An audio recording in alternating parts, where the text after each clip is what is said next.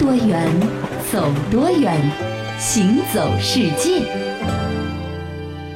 行走世界，大家好，我是一轮。各位好，我是贾云。哎，今天我们首先上来说一个在德国人家常菜单当中啊，一直名列前茅、最受欢迎的家常菜。我知道德国香肠不对啊，那德国香肠都不是最受欢迎的家常菜，还有什么东西啊？香肠呢，毕竟是肉类。对呀，有一些人可能他不太爱吃荤的啊。其实，在德国最受欢迎的一道名菜叫做酸菜，这和咱们东北有点像啊。嗯，翠花。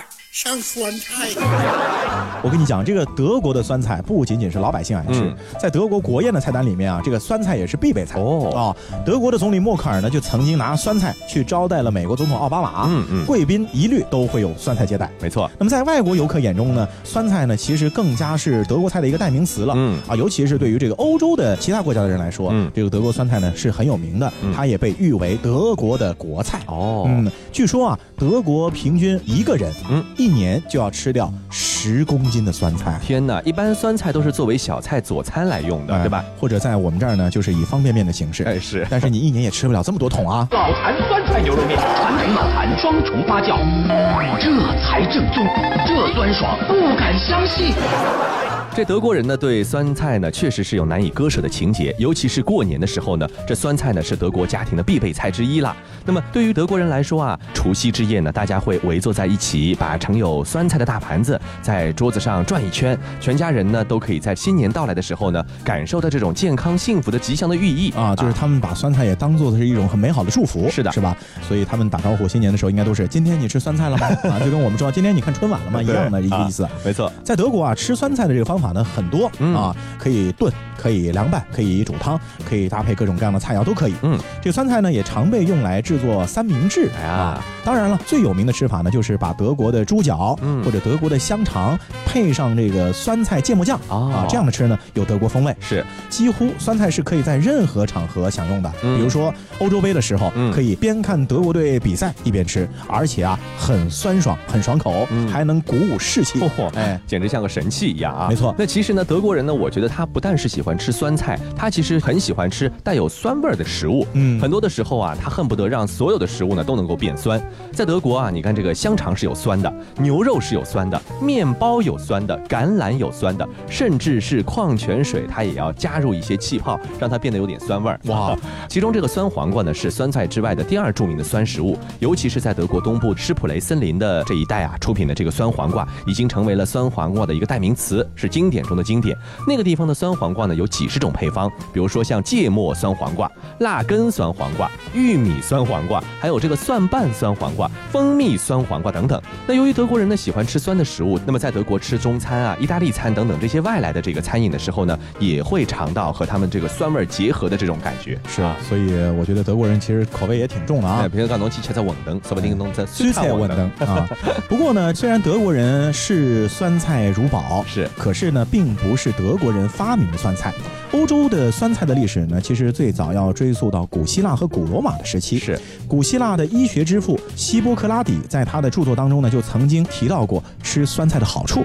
另外呢，古罗马的作家卡托呢，也曾经在他的这个著作《论农业》中呢，披露了用盐来腌白菜和萝卜加以保存的这样的一种方法。是德国有很多的修道院啊，有做酸菜的传统，嗯，主要呢是为了防病。嗯，那么到了十三世纪啊，蒙古人和欧洲有一些接触。嗯，导致蒙古人呢把中国的这个酸菜呢带到了欧洲，嗯，使得欧洲的酸菜技术呢又得到了一个新的升华，中西合璧了。是，十六世纪的时候呢，德国式的酸菜开始走向了很多的欧洲国家，所以德国的这个吃酸菜的历史呢并不是太长。嗯，十八世纪的时候的大航海时代啊，德国的酸菜在营养方面的强大功效逐渐的被世人所认识。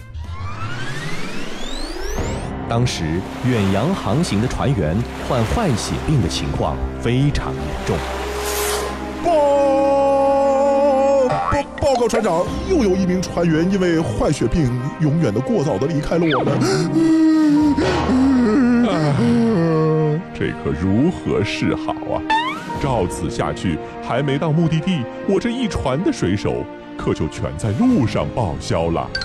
唉。哎呀，只能听天由命了。啊，我们也没有办法带新鲜的水果和蔬菜上船，不然还没吃上就先变质了。啊，哎，可只有新鲜的果蔬中的维生素 C 能够预防坏血病。哎，你说叫人怎么办？大副，你可不能倒下。哎，你没事儿吧？呃，没事儿，我是昨天睡觉踢被子着凉了。放心，我身体好着呢。哎，你说奇不奇怪？我们船上的那些整天吃酸菜的家伙，居然一个都没得坏血症，也不知道他们的身体里有什么神奇的基因，还是上天特别眷顾他们？呃，难不成是因为他？后来人们偶然发现，正是吃酸菜的习惯，让一些船员避免出现坏血病，也就此揭开了酸菜的一大神奇妙用。到十九世纪，酸菜已成为德国海船必不可少的食物。哎，说明这个酸菜里面含有非常多的丰富的维生素 C，嗯，是，所以说它能够救水手们一命啊。没错。那么在两次世界大战期间呢，德国士兵的这个食物罐头里面啊，也会有酸菜。是，正是从那个时候开始啊，酸菜呢就成为了德国人的一个绰号了。嗯啊，其他的欧洲国家呢会以此来贬低德国人，标榜自己的这个强大。没错啊。那么尽管呢，这个目前啊，酸菜的制作呢完全可以用机械来完成，但是德国人呢更强调喜欢用手工制作的酸菜，觉得更美味啊。虽然说全手工的酸菜呢比工业化生产的要贵的很多，但是呢更有滋味儿，也更受到欢迎。可能德国人对这个情节呢也是从来没有离去过的。是的，那说了这么多，到底德国人为什么这么喜欢吃酸菜呢？对啊，其实和我们之前分析过的韩国人爱吃泡菜啊一个道理，就是过去在那些物资还比较匮乏的年代呢，德国人在冬天呢其实也是缺乏新鲜的这个蔬菜的供给的。是，那么只有把圆白菜腌成酸菜来食用呢，才能够度过漫漫的严冬。对啊，那么这样的一种传统呢，就一直保留到了现在。其实。很多的研究也发现了，酸菜啊，它会产生一种化合物嗯啊。那么这种化合物呢，首先能够抑制肿瘤生长，还能够降低你患癌的风险。嗯嗯，其实和这个韩国的泡菜当中的成分呢，我觉得也差不多，异曲同工啊。啊，只不过腌的这个方法不太一样。是。另外啊，听说德国的这个酸菜对身体的各种各样的器官啊，呃，有保健的作用，尤其是这个肠胃道，你的消化系统吃了酸菜之后呢，可能可以让你的肠子更好的蠕动起来。没错。那么其实呢，我觉得啊，从很多的国家的代表菜来说。德国应该不是一个以烹饪见长的地方。对，说到欧洲的吃啊，会说到法国大餐的精致，对吧？还会说到意大利菜的华丽，甚至呢，有的时候可以说到北欧菜呢很复杂、很纷繁。但是没有说到德国菜有除了什么香肠之外，好像没有什么特色的地方。嗯，但是就是这样的一种朴素的美味，成为了德国人质朴的最佳体现，也成为了德国人口味的一个直接代表了。说完了德国酸菜呢，接着我们再来说一种饮料。嗯，这个饮料呢，最开始的时候呢，可能也是从美国那儿开始兴起的。是，然后呢，逐渐的传入到了世界各地啊。那么究竟是什么呢？就是可乐。可乐这个东西，我觉得挺有意思的。就是说，一百个人啊，对可乐有一百种描述。虽然说世界上最大牌的两个可乐，百事可乐和可口可乐呢，是风靡全球。嗯。可是呢，其实在很多的地方都有各自的不同配方的可乐出现。那么经典味道的这个可乐的神秘配方呢，至今仍然锁在亚特兰大银行的金库里面。它的保密程度，甚至可以说不亚于美国总统的核按钮。不过呢，其实说保密呢，基本上你看现在有这么多种类的可乐的饮料啊，除了两大知名品牌之外，还有很多类似于可乐味的饮料。所以其实它这个配方呢，再保密，大家也能够略知一二。但你觉得吧，有一个很神秘的问题，就是说你想要达到那个味道是达不到的，是吧？嗯。那么我们就来说一说这个可乐里面的原始配方会有些什么东西呢？其实通过可乐的这个英文名啊，就已经透露出来了。嗯。可乐的英文名叫什么呢？叫 Cola。嗯，是不是？这 Cola 呢，其实就是可乐果的意思。哦，是一种果子啊。是。那么这个可乐果的食用历史呢，可是要比可乐的历史呢长很多。这种植物呢是原产于西部非洲的，它们的果实呢长着一副星星的模样。可乐果呢对于生活环境的要求呢比较高，它们喜欢高温高湿的环境。如果想要在比较干燥的地方种植可乐果呢，那就必须有大量的水呢，不停的去浇灌它。所以呢，适合种植可乐果的地点呢并不是很多。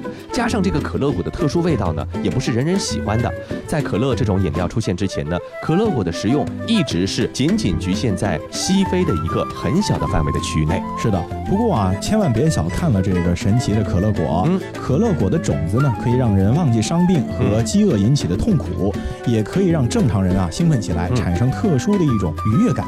那么也是因为这个道理，所以可乐果在西非的很多地区啊，是属于本土信仰当中的一个重要的组成部分。是大量吃下这种含有可乐果的植物呢，还会让人产生一种特殊的幻觉，所以当地的很多巫师啊，嗯，感觉吃了了可乐果之后呢，就能够获得和他们的神灵交流的能力。哦，所以说这类植物在当地的这个宗教仪式里面也是一种必备品。嗯嗯，这个可乐果呢，之所以能够发挥这种神奇的作用，全都仰仗其中的三大主力成分，一个呢叫做咖啡因，一个叫可乐果苷，还有一个叫可可碱。其中最主要的成分就是咖啡因。这也就是因为我们很多的人，如果神经比较衰弱的话，就说，哎，我不好吃可乐啊，哎，吃可乐的狗，对吧？那么这个咖啡因呢，是我们再熟悉不过的物质了。咖啡中有，其实茶叶中、巧克力中都有啊。它的主要作用呢，就是作为中枢神经的一个兴奋剂。除了让人能够兴奋起来以外呢，咖啡因还能够在短时间内呢增强人的认知能力。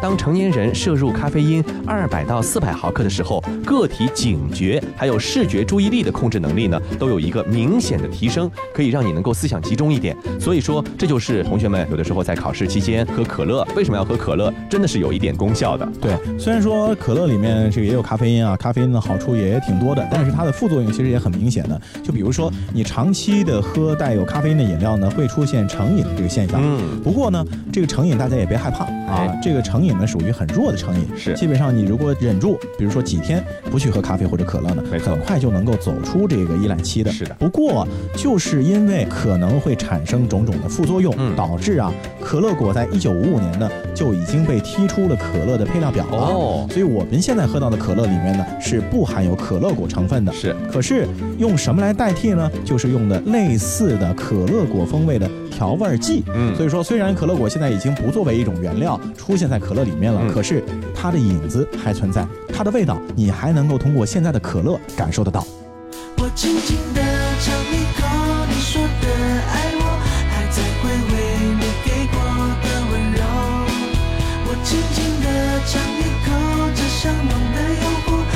喜欢的样子你都有。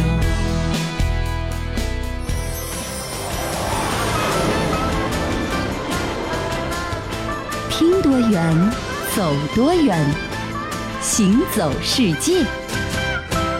欢迎继续回到行走世界，大家好，我是一轮，各位好，我是贾云。我们前面提到了可乐，那么可乐其实之所以能够让很多人喜欢呢，有一个很重要的原因，就是因为它呢能够让人感觉到一些兴奋的意味在里面啊。是啊，兴奋是因为有咖啡因。对，那咖啡因哪里最多呢？那肯定是咖啡最多，不然不会叫咖啡因嘛，对吧？对。那你知道吗？咖啡的故乡在什么地方？我知道，在非洲。哦，还真被你答对了。因为现在来说，很多的著名的咖啡产地呢，在南美啊，在中南美洲都有。是。是它的原产地却真的是在非洲。没错啊。那么非洲呢？有一个国家叫埃塞俄比亚，嗯，它呢被叫做咖啡的发源地。其实全世界的咖啡可能都是从那儿起源，是从那儿散发出去的。人也是从非洲开始的嘛。对。那么究竟是怎么回事呢？有一个大概是发生在六世纪时候的小故事，把埃塞俄比亚作为咖啡发源地的事儿呢变得更加的神秘了。在埃塞俄比亚有一个叫卡法的地方，一天有一个牧羊人突然发现自己的羊活蹦乱跳，无比兴奋。他觉得很奇怪，后来经过细心观察，发现这些羊群是吃了某种红色果实才会兴奋不已。牧羊人于是也好奇地尝了一些，发觉这些果实不仅非常香甜美味，吃了以后还会让人神采奕奕、精力绝佳。从此，他就时常赶着羊群去吃这种美味果实，不仅自己吃，他还会把这种果实带回去分给亲戚朋友们吃。这些人吃完以后也觉得神清气爽，甚至原先体弱多病的人吃了之后还会变得百病全消。于是，一传十，十传百，他们吃的这个果实，也就是咖啡豆，被越来越多的人所认识和喜爱，最终从非洲走向了全世界。那埃塞俄比亚呢？其实它不仅仅是产咖啡，当地人呢，其实把咖啡已经变成了一种生活不可或缺的一部分了。是。不过呢，埃塞俄比亚的咖啡啊，一般它不是在这个高楼大厦的很有情调的咖啡馆里面喝啊，而是在走街串巷的这个小摊铺里面喝咖啡啊。他们的咖啡摊很有特点，啊，基本上呢就是当地人生一团火，把咖啡壶放上面，然后呢就在那儿卖了。是啊，围过来之后呢，大概花不到两块钱人民币就能够点上一小杯咖啡了。嗯，当地人怎么吃呢？其实也很简单，就是放几勺这个糖，哦，就这么和朋友一边聊聊天，一边呢喝喝咖啡的，其实也挺悠闲的。嗯嗯。那提起埃塞俄比亚，除了咖啡之外啊，这个野性的土地呢，其实还有许多人和自然共共同演绎出来的独特的魅力，等待着被发现。是，比如我们举个例子，在埃塞俄比亚的国家博物馆里啊，就有一个举世闻名的名字，叫做 Lucy。是的，那么这个 Lucy 是谁呢？就是目前人类挖掘到的最古老的人骨的名字。这古老能够古老到什么时候啊？差不多是在距今三百二十万年以前。哇啊，这个 Lucy 呢是生活在埃塞俄比亚的阿瓦什峡谷的附近。嗯，阿瓦什州的这个哈达尔被发现的。那么这就支持了关于最早的人类是生活在埃塞俄比亚地区的这样的一种理论。嗯，也就是说，埃塞俄比亚可能也是我们人类的发源地，全世界人类的老祖宗，是吧？在博物馆里面啊，还有一个三百三十万年前的塞拉姆头骨。那么这个呢是目前地球上已知的最古老的小孩儿。嗯，虽然说是小孩儿，可能我们都得跟他来追根溯源一番了。我们要叫他老爷爷啊。是。那非洲呢，其实是一片滋生音乐和舞蹈的土地。我们说非洲很多人都是能歌善舞。嗯。当有着浓郁的非洲古典的音乐响起来的时候呢，我们总能够看到人们跟着节奏扭动身躯，用舞蹈来诠释他们的快乐。而在埃塞俄比亚呢，更是将音乐和舞蹈呢是融合的相得益彰，并且呢还产生了一种属于埃塞俄比亚人自己的舞蹈，就是这个抖肩舞。哦。那顾名思义，抖肩舞呢，就是跟着音乐的节奏呢，抖动自己的双肩来翩翩起舞。看似简单啊，但是仍然需要很好的控制力，才能够将这种舞蹈演绎的非常精彩。它不仅仅是耸耸肩膀那么的容易的，嗯，实则呢，需要将注意力呢集中在自己的双肩上，调动肩膀四周的所有的肌肉，使他们在音乐的节奏中能够有力的颤抖，很有节奏感。对。那么在埃塞俄比亚啊，其实抖肩舞呢是很多地方都能看到嗯，比如说夜晚的酒吧呀，还有节日的广场啊，人们一般都。会在一起非常自由的跳舞，是，而且呢，可能是因为他们天性啊就有舞蹈细胞，嗯所以其实每个人都能把这个舞蹈跳出非常个性化的特点出来。嗯，呃，如果说你去埃塞俄比亚旅游，看到他们跳抖肩舞的话呢，一定记得要加入，因为抖动双肩呢，能够让人感受到的是来自于非洲的最简单的那种快乐。对你别怕抖的不好啊，只要去抖就行了，是吧？不过呢，虽然说埃塞俄比亚人非常的热情奔放啊，也很豪爽，但是有一点，请大家注意，如果你去去旅游啊，他请你吃肉，你得问问清楚，小心点啊，因为他有可能给你吃的是生牛肉啊。这个在埃塞俄比亚呢，有一种人人喜欢吃的食物，当地人叫做 siga。啊，当端上餐桌的时候呢，你会惊讶的发现，什么 C 嘎呀，就是生牛肉，没有煮过的。对，就个小菜场里面卖的这牛肉，这直接给你装盘就上来了原味的，对不对？那么当地人呢，非常喜欢吃这个生牛肉。通常啊，店家呢就会把整头牛挂在钩上，他们呢就用这个刀把牛肉呢割成一小块儿一小块儿，直接用手蘸着一些酱抓着就这么吃了。嗯，那么这个鲜血淋淋的生牛肉呢，甚至是在他们的国宴上也会出现。都说啊，中国人挺能吃的，可是我觉得中国人吃生的东西还真不是很在行。我们一般总是要强调把这个东西用各种各样的烹调方式把它做熟了以后才吃。嗯，所以说咱们这个肚子呢，可能就不是吃生的料。对，啊，你去外国旅游的时候，尤其是到埃塞俄比亚，生牛肉别随便吃。是，好了，越来越开了，这聊到埃塞俄比亚去了，我觉得我们要收一收心。嗯，为什么？因为今天是周日了。对呀，明天开始要工作了。是，是吧？这个很多人呢，这个礼拜一呢，基本上都会犯一个病，就是起床困难症。这没办法啊。不过我觉得很多人啊，可能没发现一个问题，嗯，就是如果你细心观察的话呢。这个日历的第一天啊，其实不是周一，嗯，而是礼拜天是日历当中的第一个出现的。这个你不明白吗？你想想看，一到五是黑色的，对不对？然后呢，两端红色的排的整齐，好看。没有，我跟你讲，其实是因为啊，一周的开始究竟是周日和周一呢？这事儿有争论。嗯啊，日历上呢，这可能因为是西方人的这个概念，所以西方很多的地方呢，都是把周日呢当做一周的第一天的。哦，我们来看一下剑桥国际英语词典当中对于一星期或者一周的解释呢。是这样的，这个 week 它的意思是什么呢？是 a period of seven days, either from the beginning of Sunday to the end of Saturday, or from the beginning of Monday to the end of Sunday，就是从星期日至星期六，或者是从星期一至星期日的七天时间。那如果按照这个解释来说，那么一周的第一天既可以是星期天，也可以是星期一呀。啊，所以说看来老外对于一周的解释也存在两种说法啊。是，其实啊，在我们的地球里面，不同的国家一周开始的时间啊，真的还是差挺多的。啊。那有的呢是周一开始，是有的呢是周日开始，这我觉得都能理解。还有一些国家是周六开始，这奇怪了啊。先来说一说这个星期的使用，嗯，其实最早呢要追溯到古巴比伦时期，嗯，这其实也是古代四大文明当中最早诞生的一个文明，是他们呢是以七天为一周的，这种历法呢就是按照月亮的周期来划分的，是。那么一个月呢差不多就有二十八到二十九天，嗯，那根据月相的话呢，基本上就分成四个七天的周期是一个月，没错。从新月到半月呢是七天，半月到满月是七天，满月到半月，半月到新月就以此类推。是。那虽然说同样是七天啊，但是古巴比伦人用的这套星期和我们现在所说的星期呢还是有所不同的。现在呢我们所用的七天的星期制呢，应该是追溯到犹太人的传统。他们呢按照创世纪的记载呢，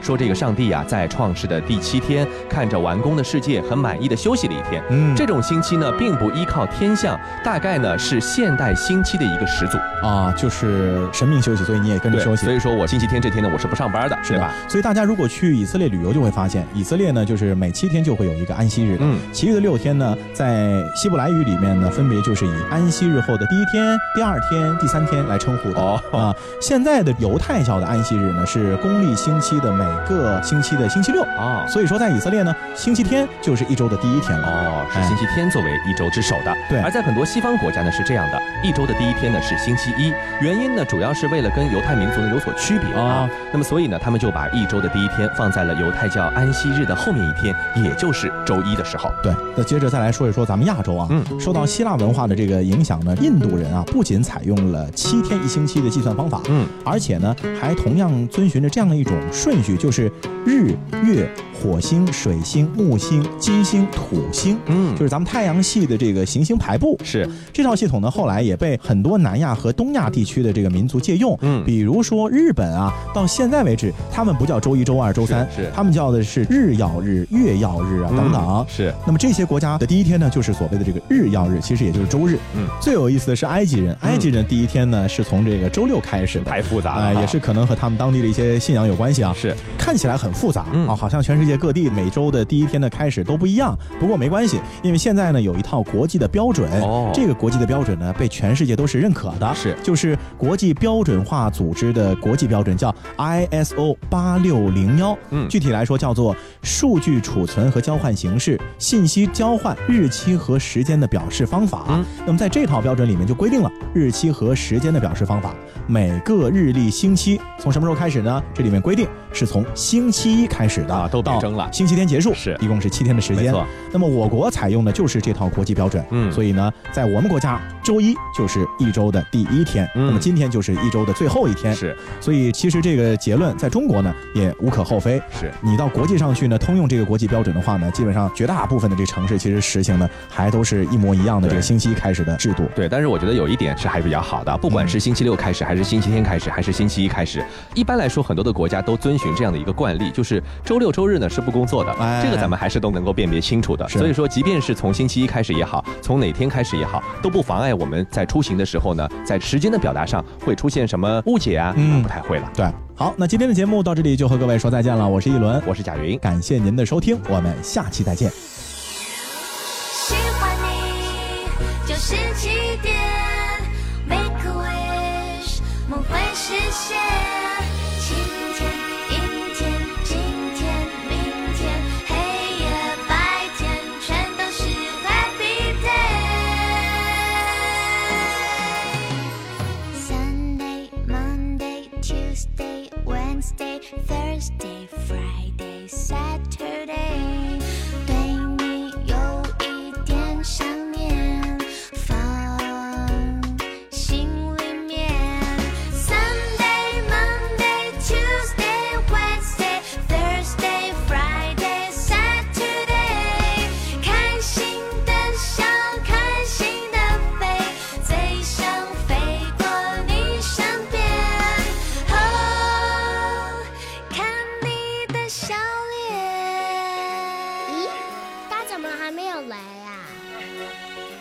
路上了吧？